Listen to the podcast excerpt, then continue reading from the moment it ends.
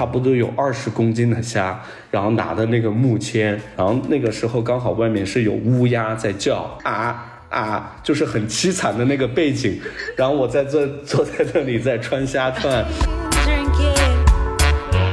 打算自己开始自己独立的道路，但是突然就说告诉我这个工作没有了。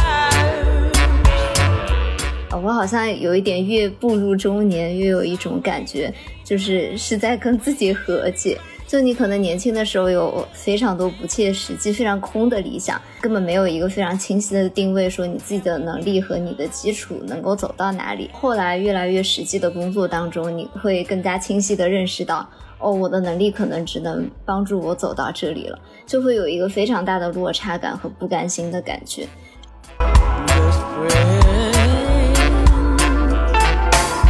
而且你相对抽象一些的、宏大一些的理想，和你当下的很多切实的需求，其实是相违背的嘛？还是不能太贪心，什么都想要嘛？我觉得人可以活在当下，但是相对的话，我们要去现实一点。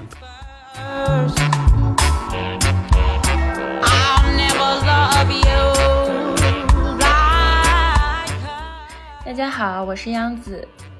我是小溪，我们是大俗小雅。大俗小雅是由散落在世界各地的打工人每周一起花时差谈天说地。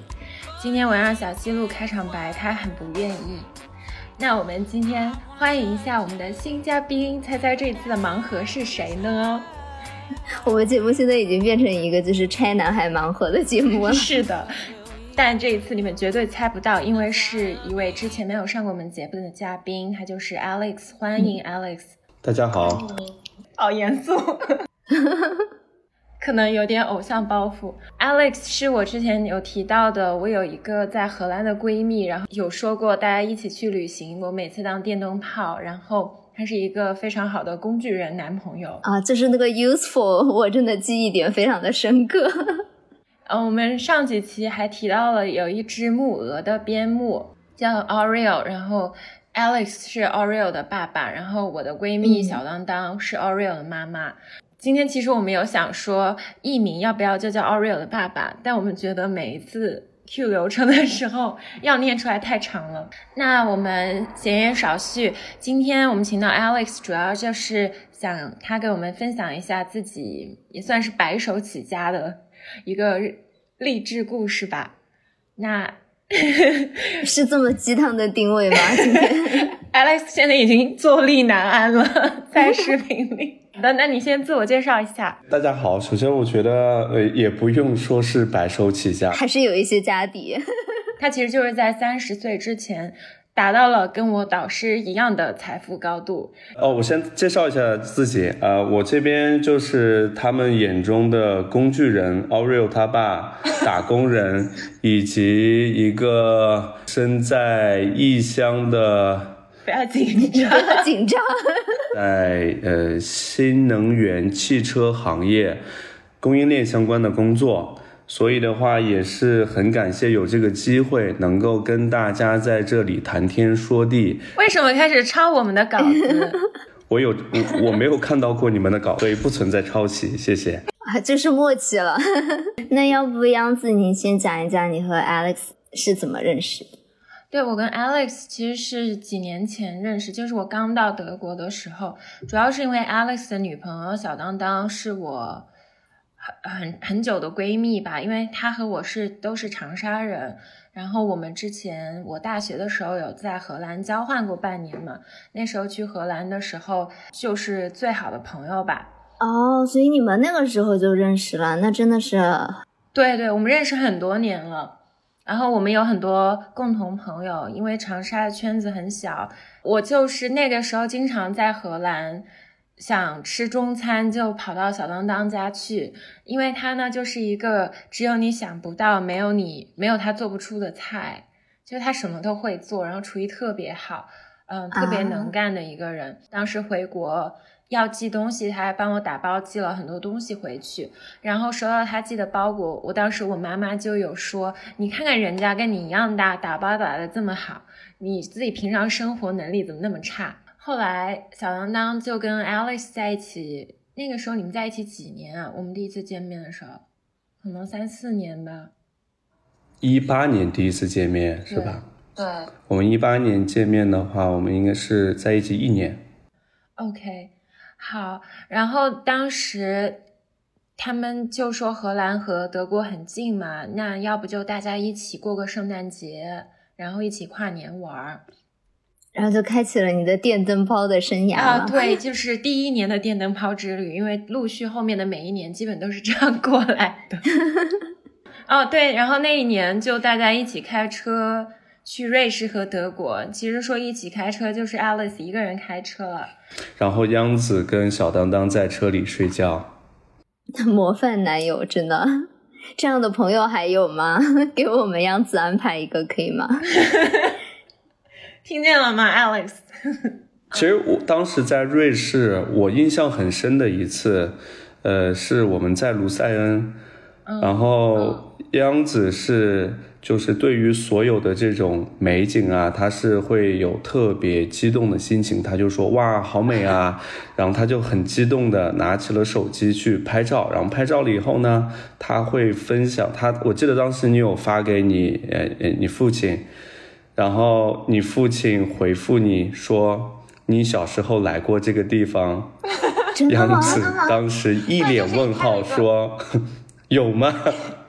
所以当时只是我跟小当当在感叹。所以此事证明了一个道理，就是当小孩子小的时候，千万不要带他出去玩，一定是在浪费钱。是因为卢塞恩有一个沉睡的狮子吧？有一个很有名的雕像。在一个水上的，然后那个地儿其实就是那种中国旅行团的打卡圣地，就是小时候跟爸爸妈妈去，就像阿驼之前提到的那种八国十国游嘛。那个时候小时候其实跟家里人去过卢塞恩，因为那里是一个经常导游带你去买表的地方，就有很多中国人。啊，这是什么高端团啊？我怎么没去过？哎，你不要这样。就是它有很多天鹅，那个城中心有一个湖嘛，但真的是小时候去没有任何印象了。不过那天我就拍了那个照，然后发现，哦，我爸爸妈妈说我其实去过了。对，然后我记得在瑞士的时候还有一个故事，就是当时我们三个一起去吃那个部队锅，就是 fondue。我们当时饥肠辘辘，满怀期待的。觉得加大我们的一个晚餐的一个 budget 去吃那个部队锅，然后结果你可以跟大家分享一下我们吃到了什么。对，它其实是在一个船上嘛，我之前在节目里有分享过，就是瑞士的国菜其实是那种 cheese fondue。我们当时三个人点了一个锅，然后点了三杯葡萄酒。也没有肉，没有蔬菜，什么都没有，对吧？啊，这个瑞士的所谓的芝士火锅，它不像我们国内的那种火锅，种类繁多。比如说，你有各种的肉类啊、菜类或者豆制品。当时的话，应该是我第二次呃吃这个芝士火锅。第一次吃的时候，已经怀疑可能是自己吃到了冒牌货，因为当时只吃到了土豆。那没想到第二次更差，第二次我们只吃到了面包，我记得。我们点的那个锅里面，它只有面包。大家可以想象，就是一锅已经融化的的奶酪在那个锅里面。那个锅可能也就是没有我们国内的那种鸳鸯锅那么大，你可以七八个人一起吃，可能就是有那个锅的一半吧。他给我们拿了两两篮面包，我们当时互相看了对方一眼，我们就说：“哦，我们可能还可能一会儿还有别的菜。”所以我们就开始，因为大家都很饿，我们就先开始吃那个面包。然后吃到中间的时候，大家已经腻的不行的时候，我们就在说：“我们还有别的菜吗？” 我们在问服务员，服务员说：“这就是你们的这个火锅的菜。”我记得当时我们最后是有额外点了土豆吗？还是没有？有吗？没有，因为太贵了。听起来好惨。我记得，呃，我们就觉得非常的不划算。另外的话，食物也没有特别的，因为它那个锅我记得还是挺咸的，蘸满了很多奶酪的话。然后结果我们就是说是服务员在看我们只点了三杯葡萄酒，他在问我们要不要水，我们都当时说我们不需要水，因为我们不想再去蘸。一瓶水要二十多瑞郎，这么夸张？一杯水吗？对，我们好像有买一个。超市买个菜，但是也很贵。我前段时间不是又去了瑞士吗？那一次去瑞士，我有个朋友，他们三个人租了一个 Airbnb，他们就不想在外面吃饭，就觉得太贵了。然后我就那看到他们发自己买那个超市买菜的 Insta Story 嘛，就说他们三个人买了一百多两百瑞郎，就随便买一点东西。就瑞士的物价实在是太夸张了，你想一杯星巴克就七块多，快八块钱瑞郎。就真的还是蛮贵的，然后反正我们当时吃了两百多吧，三个人。本来那天天气就很冷，吃完饭了以后出来，我们心更冷，我们就觉得我们为什么会如此的贫穷，连水都不舍得买。然后我反正每一年基本都是在 Alex 和小当当家过圣诞和新年吧。就是最近的一次圣诞节，然后我跟我家里人说，我又去找小当当过圣诞，然后我说他会在乌特勒支接我，从海德堡去鹿特丹，当时小当当就我闺蜜就说可以在乌特勒支接我，就是有直达车。我跟我家里人说这个以后，他们就说。哎，其实这种逢年过节还邀你一个外人去他家里，心多么好的人。没有啦，其实呃，央子对于我们来讲是一直是我们向朋友鼓吹的一个资本。我们因为 我也是工具人是吧？大家互相都当工具人，互相利用。因为央子这边的话。他的学识在，特别在艺术史这边是达到我们我这辈子可能永远达到的这个高度。哦，怎么尬住了？我们是不是赶快给我下一个 part？这节奏。那我们其实刚刚说了这么多，其实有点走题了。就是说我们大概怎么认识的，然后一起去我出去玩过挺多次吧。那我想说。很多听众朋友应该有点懵，就是 Alex，你现在是住在荷兰嘛？那你最开始是为什么会去荷兰念书呢？嗯，我这边其实来荷兰念书是有很多原因吧。我以前其实学习我是相当偏科的一个人，我以前数学很差，所以的话就是说是在我看来。唯独可以能够让我去上到大学的这个资本，就是说我当时英语，因为初中的时候经常被老师罚站，背了很多英语的课文，背了很多英文的单词。那可是荷兰不讲英文啊！荷兰讲英文，荷兰相相当于一个双语国家，每个人英语都很好。对，所以当时我被迫在高中吃了很多年的老本，就一直以我的这个英文的这个呃背的课文为生。那最后呢？因为在高中期间，为了有时候周六周日找借口出去玩，我所以当时上了国内的一个英语培训机构，所以那个时候每每周的话会去上那个英语课外班。课外班的话，因为当时所有的老师几乎都是海归。呃，大家又一直在在讲国外的生活，我又是一个非常向往自由的，因为当时在国内离父母太近，是想啊，我以后希望我能去一个很很远很远很远的地方，然后父母再也管不到我，我想干嘛干嘛。听这个会开心吗？怎么会这么小就有这样的想法？太渴望自由了。所以的话，当时就是被培训班的那些老师和氛围所所影响吧，就是当时就是说是一心是想出国。当时我是在高一的时候，可能是有两个方向，一个方向的话可能是去澳洲，因为家里面当时是有亲戚在那边已经移民定居在那边了。那另外一个方面的话，就是去一个你谁都不认识的一个地方。那其实当时因为很流行的一些。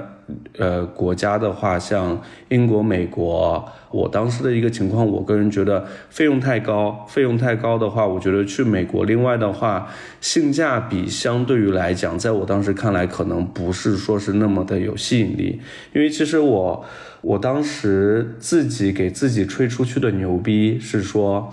为了说服我家人，高中毕业就把我送出去。我就说，只要你们当时负责了我出国的一些学费，剩下的一些东西，我自己来搞定。就是说是，只要你们能够去支付到我大学的费用。剩下我无论我的工作、我的结婚、我的买房，我不需要你们去帮助我，这是我当时吹出去的一个牛。确实做到了吗？是，至少是是是成呃是实现了我当时的一个一个一个承诺吧。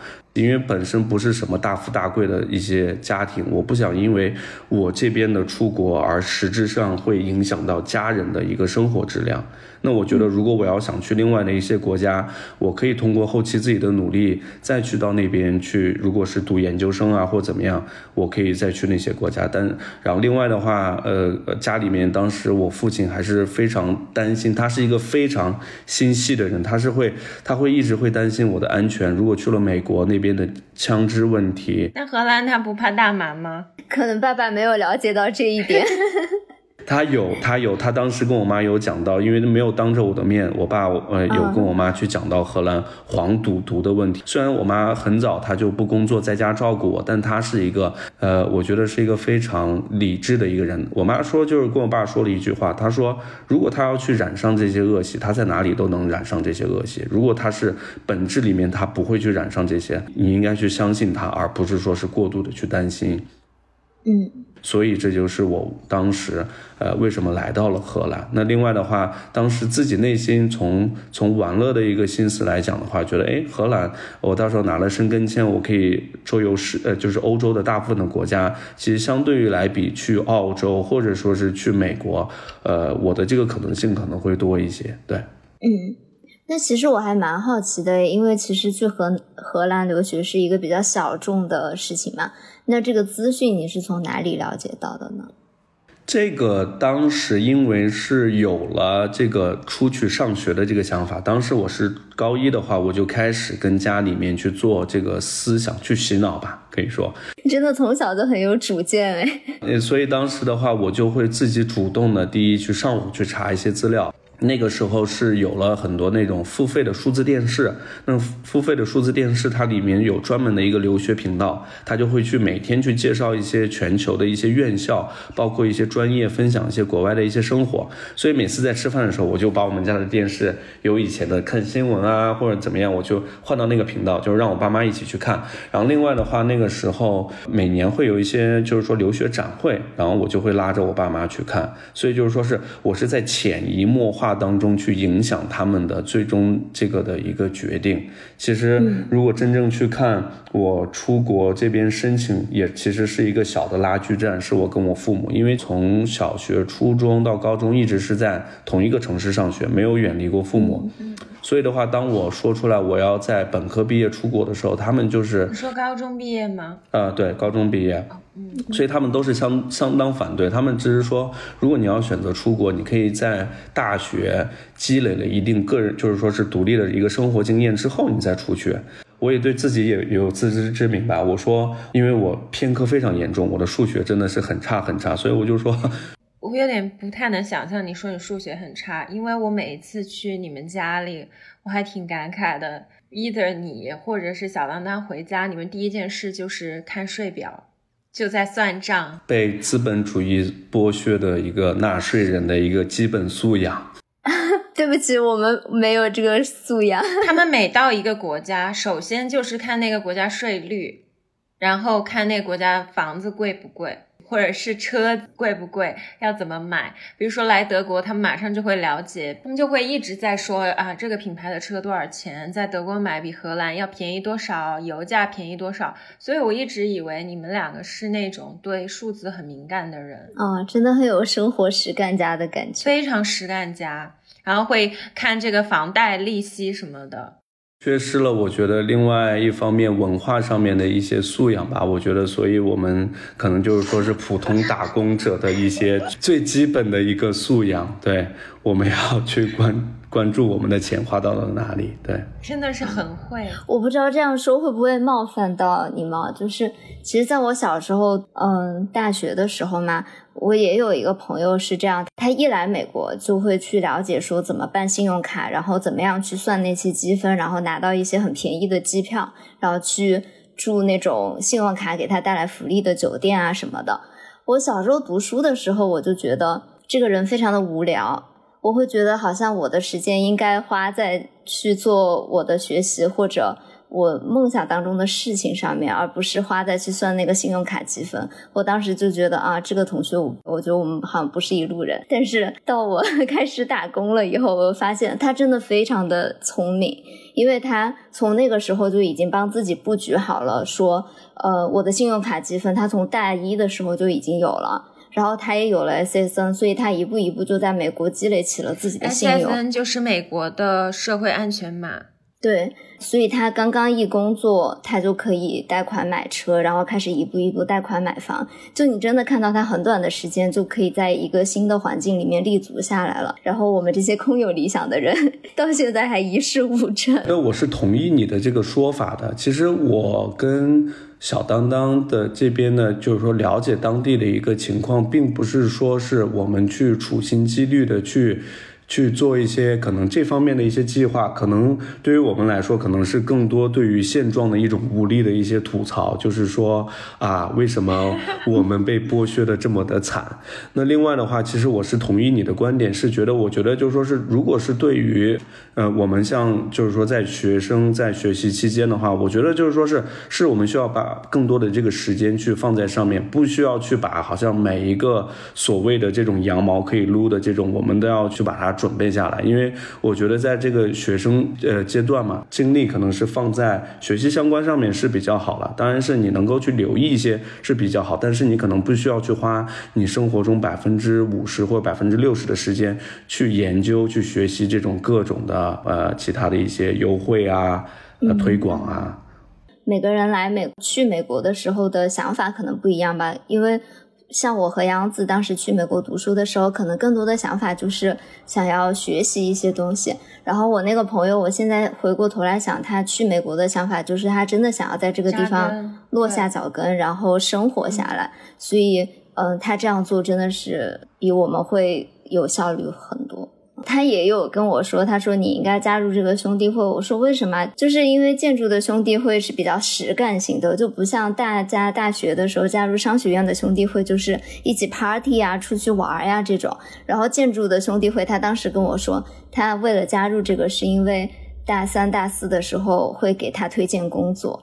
我当时就觉得他每一步都在很实际的为自己的未来做一些规划。嗯。呃，如果是从这个大的一个方面去看，其实，呃，最能够让你我觉得很高效的去完成你想做的东西的话，就是说第一步就是说你可能想知道自己想干什么，我觉得这可能也是我自己的一点的体会。对，嗯，对啊。那我们回到 Alex 的故事。对，那你后来到了荷兰以后。Alex，你也说了，你不想要家里的钱来供给生活费嘛？那你肯定有经历过一些有意思的故事，就还有一些困难，能不能跟我们分享几个？出国之前呢，其实我就是其实自己给自己呃内心里面去呃下了几个小目标吧。当时没有说是跟所有人去明明白白的讲出来，因为当时心里面还是给自己留了一条后路，说万一我实现不了，我先不要把这个。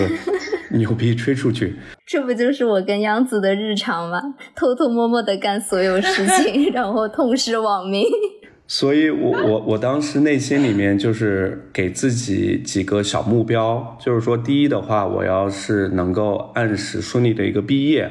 那第二个的话，就是说是在毕业之后，我希望能够通过自己的能力去找到一份工作，能够增加自己，就是说是在工作这方面的一个阅历。那第三个的话，就是说是我希就是我希望通过自己的努力来解决自己人生以后所要的所谓的这种大额的消费，比如说房子啊，比如说结婚啊，比如说其他的这些东西，就是说希望能够从此独立吧。那就是说是这个小目标怎么样去开始呢？呃，直到十八岁之前，我是没有干。过任何一份工作，所以当时我就是找了第一份兼职。第一份兼职是一个中餐馆。那这个中餐馆其实，呃，其实我最后想了一下，我在那份我在那个中餐馆干了。真正三年的时间，这么久，让我其实回想过来的话，其实我自己也是觉得有一些不可思议。我不是想给大家在这里去讲鸡汤，但是我真的是个人来觉得，我觉得那个打工的经历，其实对于我这边去接触社会是一个很好的一个机会。因为有一个故事可以跟大家分享一下。我刚开始第一天去打工，他们把我带到这个厨房，他们就说，因为是自助餐馆，他说你就去准备一些这种沙拉菜啊，切切肉啊，呃，切切水果，准备一些打下手的这些工作。但作为第一天已经是很就是 高阶的工作了，我以为第一天就是洗碗。其实洗碗是一个非常有难度的工作。这个我可以一会儿跟大家再去分享洗碗的那个故事。那个第一天我就是觉得，哦哦，切切肉，切切沙拉，那就是切切，呃，那我说这很简单的工作。但其实真正我当时看了以后，就是老板是一个，呃，当时因为很早来欧洲这边，他中文讲的不是特别好，他可能会讲温州话。和荷兰语，他当时就是呃脾气是比较直的，所以我在第一天上班的时候，当时就被老板有骂到。本来是觉得哎，我高高兴兴过来打一个工，那天的情况确实比较紧急，可能大家脾气比较上来。那就其实他切那个牛肉的话，呃，他有那个纹理。其实你从切肉，从厨房的那个角度来讲，他在这个切的这个刀法上面是有要求的。那我在家切断筋。对，因为我在家自己做饭的时候，那就随便切，只要能切成小小小片的就可以。可能老板第一天的耐心也不是多么的好，他就说啊，那你这个东西你搞不了，那你就去搞别的。所以我就第一天，他给我了差不多有一个水池，水池可能有差不多二十乘二十乘三十那么大的一个水池，它里面放了很多那种就是冰冻的那种虾，他要把那种做成虾串。所以第一天的话，我应该是做了差不多有二十公斤的一个虾串。当时的话，我记得首先你要把那个虾串要去化成水，因为它是整个冰，你要把虾化成水，化成水了之后呢，他就给我了一个小的桶子，然后我坐在那个。呃，厨房的后面的一个小房间，面前有一盆差不多有二十公斤的虾，然后拿的那个木签坐在那里，然后那个时候刚好外面是有乌鸦在叫，你知道吧？那个乌鸦啊啊，就是很凄惨的那个背景，然后我在这坐在那里在穿虾串。呃，后来的话就是老板看我穿虾串也穿得很慢，这个又连接到这个洗碗。那当时大家都觉得啊，洗碗很简单。我说那我去洗碗吧，因为是自助餐馆，它的那个盘子差不多是你吃一道菜就收一道盘子。哇，那个盘子下来的话，其实它是很多的，因为那个盘子上面来了以后，它可能会有一些食物的残渣，你要先把那些东西。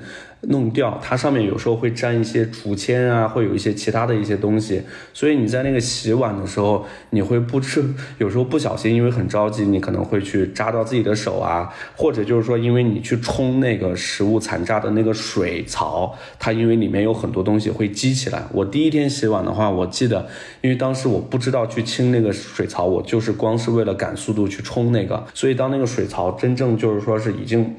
水槽已经将近满了，然后我当去通那个水槽的时候，差不多把我半个胳膊的那个有淹过，再加上里面的那个食物残渣，我是当时自己是真的是有一点想吐的感觉。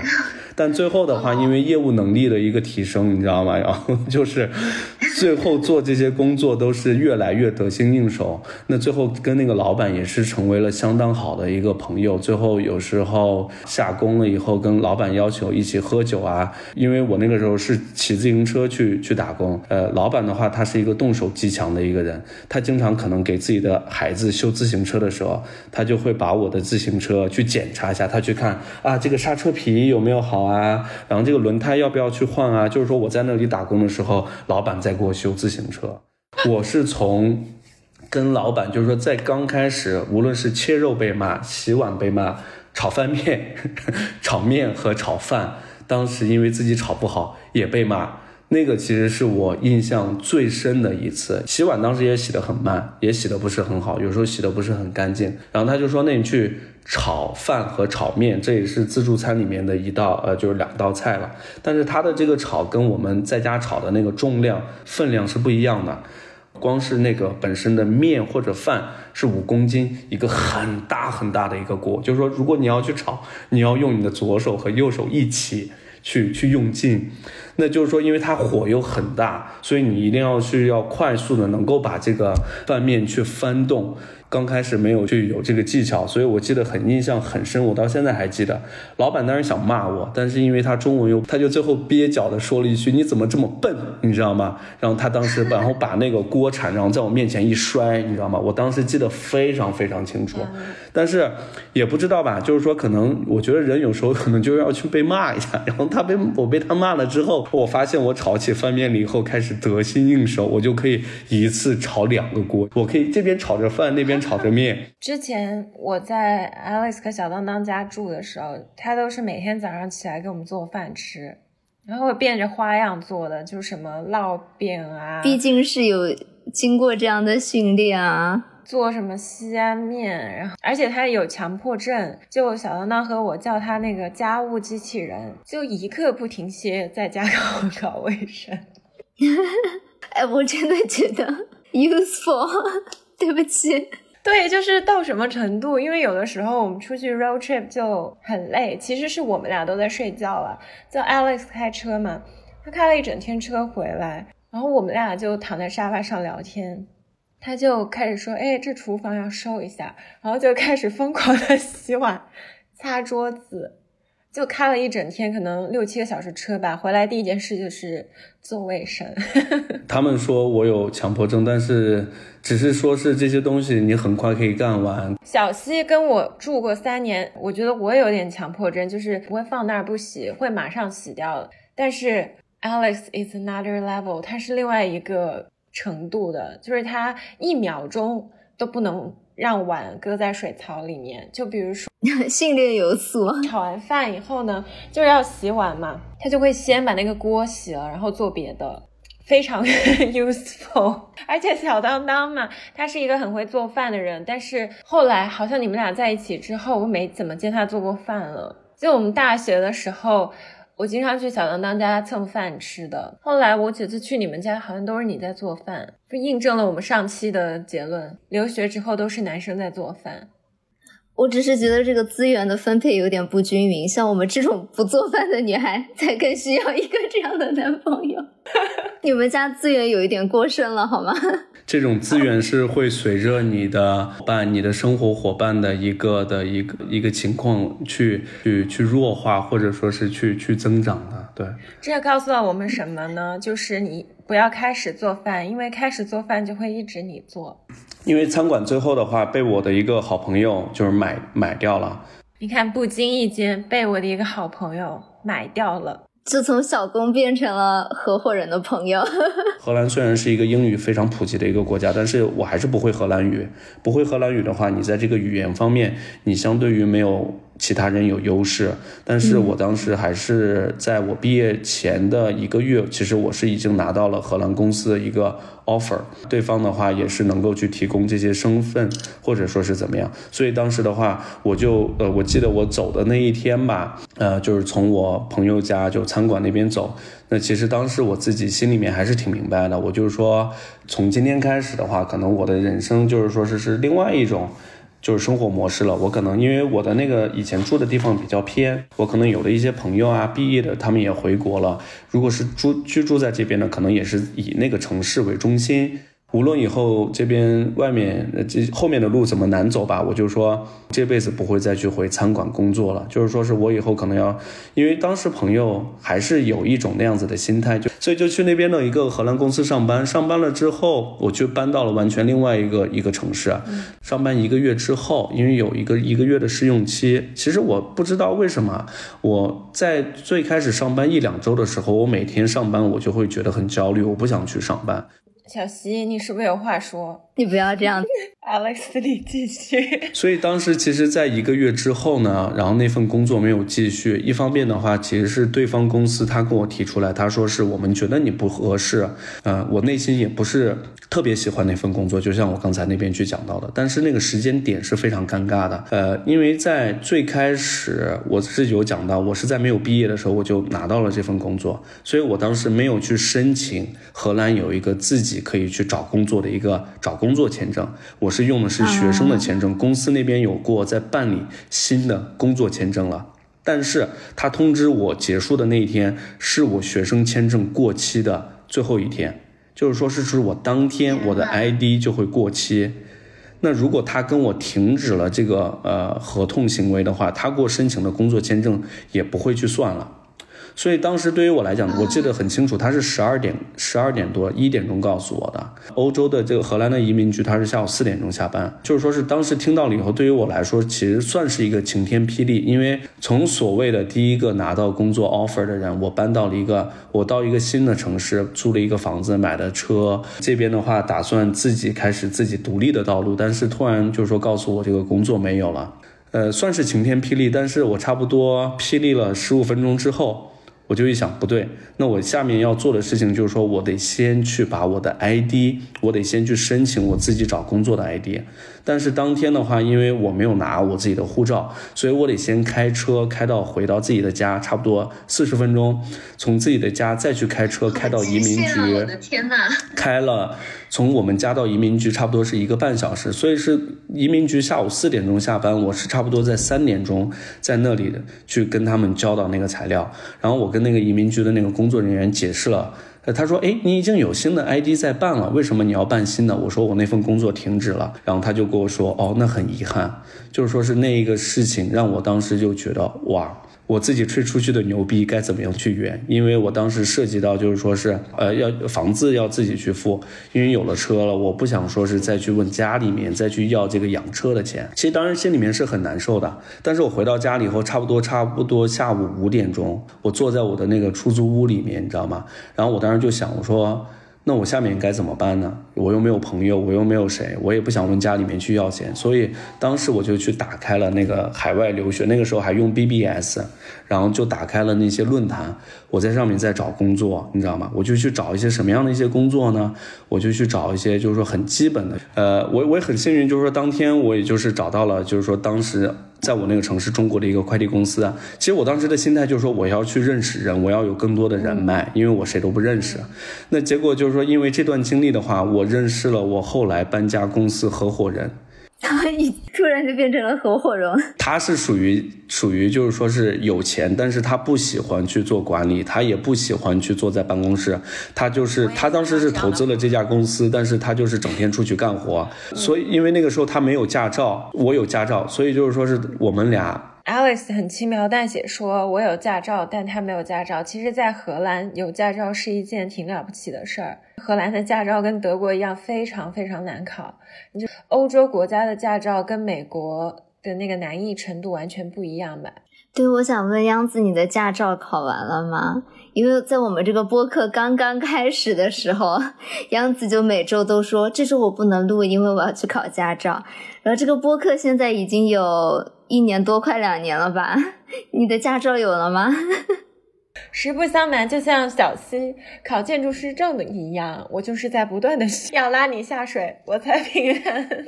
那我可是考完了，你考完了吗？你有这个离开的动力吗？哪天我要离开，我就考完了。后来的那个搬家公司的话，其实发生了很多很有趣的事情。我有之前有讲到，就是说可能自己个人对博士，就是说从中国来这边读书一些博士的一些小故事，让我觉得对。我怎么觉得意有所指呢？没有，Alex 见我第一面他就说了：“你这读博的是我见过唯一一个不奇葩的。”我我不知道我该笑还是哭。呃，当时跟我呃做搬家或者是做一些快递生意的这些经历当中，让我就觉得有一些匪夷所思。按道理的话，就是说我这边当时有看到，就是说它是有一栋楼，它是都是那个中国来的一个博士楼。说我朋友去做一些往中国发的一些快递生意，所以我跟他经常去取一些包裹。当你打开了那个门之后呢，就是你可以发现，本来就可能想的是博士过来一个一个博士。一个人在那里，一个书桌，房子里面应该是一堆书，然后他在那里辛苦的一个学习，因为是受到国家的一个资助。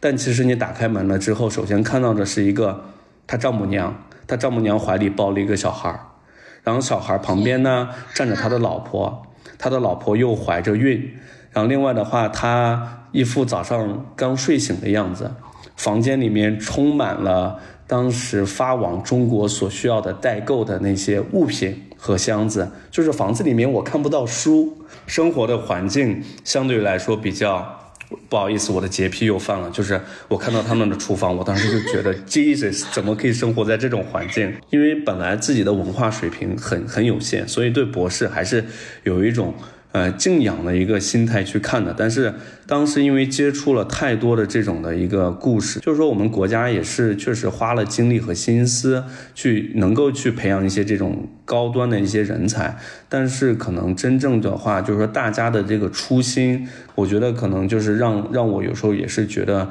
是有一点觉得可惜吧。但是你不是应该看到满屋子的快递，觉得这都是生意，都是钱啊？我并没有是成为股东，所以对于我来说，no，我不想再多搬几个箱子。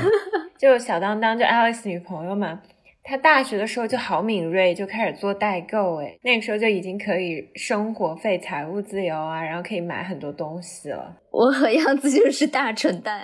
去他们家，他们家现在住 house 就可以说吧。他们住 house 有三层楼嘛，我一般住在顶楼，然后就全是小当当的鞋。就我之前那个理理论，女人的脚就像蜈蚣，永远需要新的鞋。搬家公司的生意其实是非常好的，因为是搬家的生意，所以我们俩的这个是收入，我们是互相，就是说我们是对半分的。当时的情况就是说我每天可能早上八点钟出门，到最后晚，有时候搬到晚，我搬到最晚的一次，我搬到凌晨四点钟回家。所以当时我也是在那个时候认识了小当当，所以就是说小当当那个时候一直现在在说我把他骗了，因为那个时候是我体重最轻的时候，因为搬家每天搬搬东西。对呀，我想八卦一下，所以你跟小当当是怎么认识的？当时的话是他找我朋友搬家，因为我朋友不会开车，所以我就在那里开车。我朋友跟他在那里聊天，然后完全对他们俩的聊天，我就觉我然后打不起兴趣，所以他当时小当当告诉我，他就说他就觉得我很冷漠，因为我坐在那里一句话都不说。嗯，没想到这样还能成吗？呃，那当然是有一些后续的一些故事。呃，呵 呵对。对他们当时一起去了动物园，那个时候小当当对 Alex 的外号，就是在跟我聊天的时候都是说动物园小哥的。哪知道现在就变成了 在一起七年的男朋友。最后当时的生活状态，每天很忙，但是每天我也会挣很多钱，虽然说是。我们的费用不高，但是我每天的话，因为当时是现金，我每天的感觉就是说我每天回来，我的兜里面有一堆的钱，但是我也不知道这些钱是多少钱，我就把它放在我的的那个抽屉里面，然后我实在太累了，然后我就睡觉，睡觉起来了以后，第二天早上又去搬家，然后第二天又拿回来一堆钱，又放在我的抽屉里面。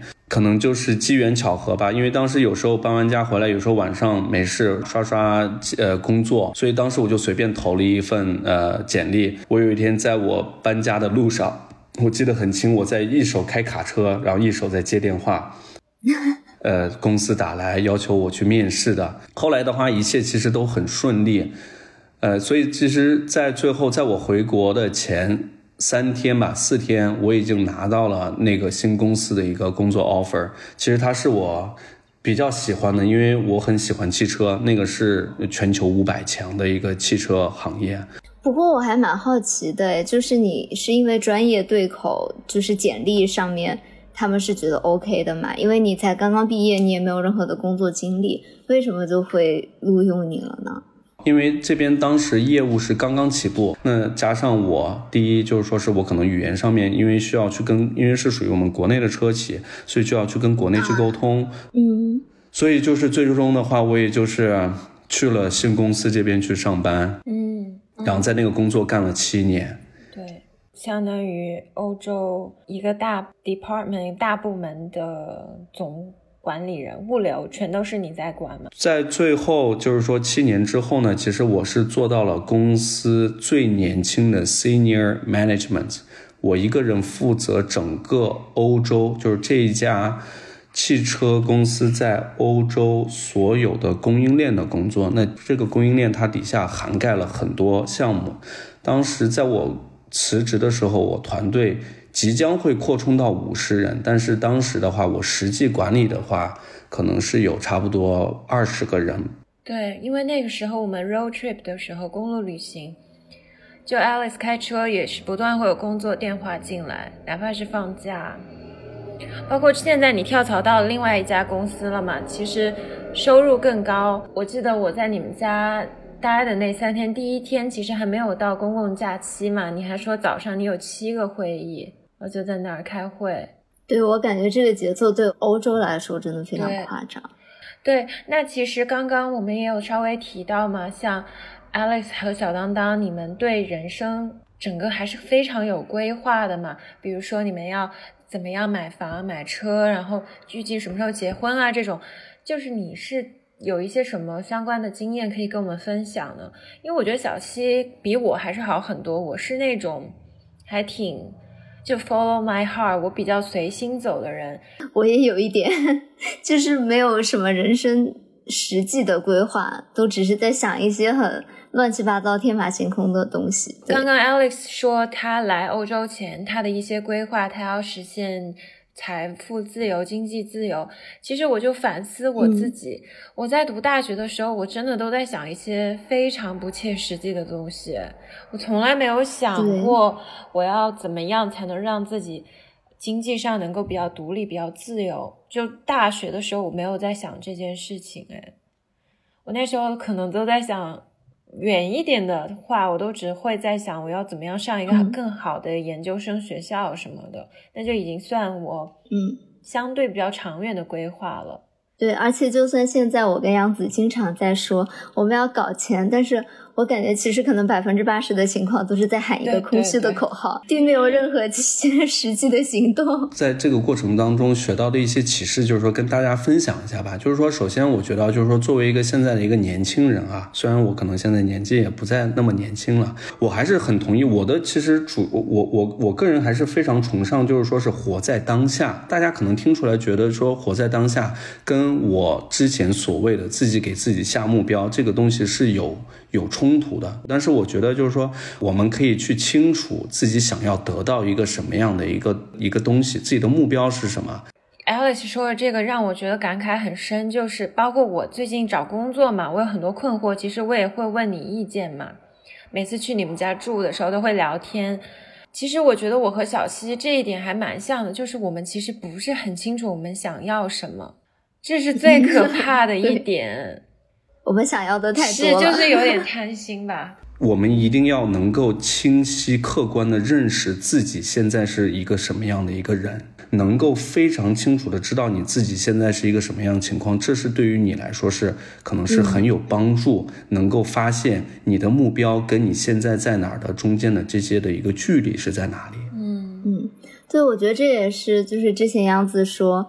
呃，我们可不可以录一个系列，就是叫没有理想的人不伤心？我觉得这句话非常戳我的一个点，就是，呃，我好像有一点越步入中年，越有一种感觉，就是是在跟自己和解。就你可能年轻的时候有非常多不切实际、非常空的理想，然后你根根本没有一个非常清晰的定位，说你自己的能力和你的基础能够走到哪里，就想的非常的多。然后后来越来越实际的工作当中，你会更加清晰的认识到。哦，我的能力可能只能帮助我走到这里了，就会有一个非常大的落差感和不甘心的感觉。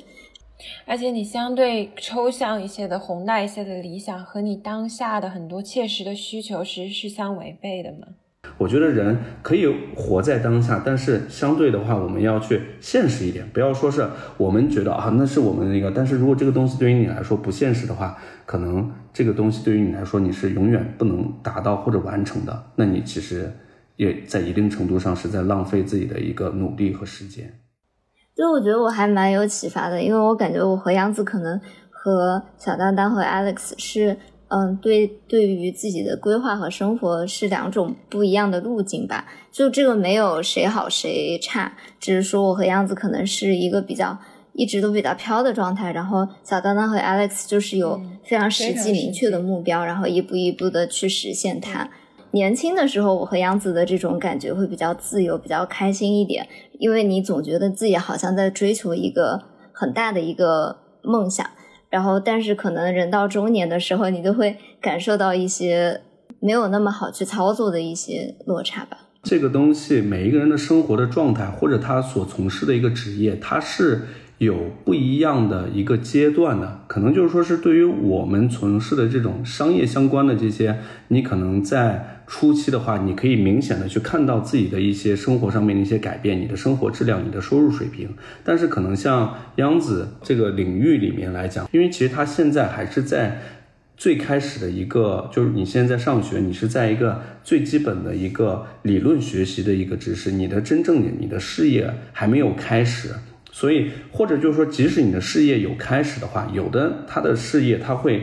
可能很快的会进入状态，会它会给你带来很多的一个收入，但是有一些他的职业，他是可能需要你对这个你的这个有一定的积淀，所以我觉得大家也不用对这个东西有太多的一个焦虑。我觉得只要是首先大部分的人，我们的这个青年人，我觉得现在只要我们觉得是我们在做自己喜欢做的这个事情，另外的话，这我们是有一个相对于清晰的一个目标，能够把它分段式的就有一个小的里程碑的一个这样的一个计划。我觉得你就放心的去做，对吧？因为现在我们的这种时代也罢，或者怎么样，不会说是像以前有那么艰难的环境，所以我觉得大家也不用去过度的去焦虑。那也就像小西刚刚提到的，其实我们有想做一个系列嘛，就是没有理想的人不伤心，没有理想的人也伤心。因为最近我们 还是有挺挺多生活上的困局，然后一些困惑吧，嗯。也欢迎小伙伴们在留言区跟我们分享你们最近有没有什么压力啊，然后有没有什么生活上可以给小溪和我的一些建议，因为也算是我们俩的一个 transition period 变化时期吧。对，我觉得。我们俩刚刚好都在一个就是生活比较动荡的一个时期，然后也没有特别安定，就有很多的选项，不知道自己应该往哪里走。其实实际的好像又没有，对，对，好像都有很多限制。对，然后刚好其实我们的朋友也都生活其实模式还挺多的，就不是都是大家都是很单一模式的在进行生活。我觉得也是一个挺好的机会，可以跟大家聊一聊。然后如果听众小伙伴们感兴趣的话。大家也可以说不定能够收到一些启发。对，而且我这一期算我们这个系列的开头吧，就想请 Alex 来，也是这个原因。他自己可能也比较谦虚吧，就是在我同辈的朋友中间，郑阳少这种可以说吗？没关系，反正他听不到。对，深圳杨少这种人 就除外，就是他生在罗马嘛。Alice 这种就完全靠自己的力量。做到这样的，所以我觉得想让他来我们的节目分享一下，算是在三十岁之前完全实现了财富自由吧，可以这么说吧。房有车，而且不止一套，全凭自己的打拼，我觉得还是非常不容易的，在异国他乡扎稳了脚跟吧。我也觉得是很励志的一个人。然后他和小当当的。Partnership 伴侣关系的状态也是我个人很欣赏的，就是互相陪伴、互相了解，非常稳定，基本没有什么 drama。我就觉得每一次我生活中有什么困顿啊，或者是不太舒服，他和小当当还挺像我在欧洲的家人吧，就是可以去他们那儿休息一下，然后跟他们有比较深度的聊天。嗯，所以。很开心，Alex 能来做客我们的节目，然后分享他在荷兰自己漂泊，然后努力的故事。那我们这期的节目就是这样子，好仓促的节目，你怎么了？Alex 和小谢还有什么想说的吗？对啊，我就很很很谢谢 Alex 过来嘛，因为跟我们的生活还蛮不一样的，就是听听别人的故事。就能受到很多的启发，嗯，很很感谢，就是二位吧，就是说是也能够，呃，有时候有这样子一个机会，就是说自己去自己去想一些自己经历的一些事情。好的，那有机会欢迎 Alex 再来。那我们这一期的节目就到这里了，我是央子，我是小溪，那下周再见了，拜拜啊！我说再见，你怎么跟阿松一样。我们的男嘉宾为什么每次都一板一眼的说再见？昨天听他怎么说再见呢？然后这样比较符合你们那个的风格嘛对吧？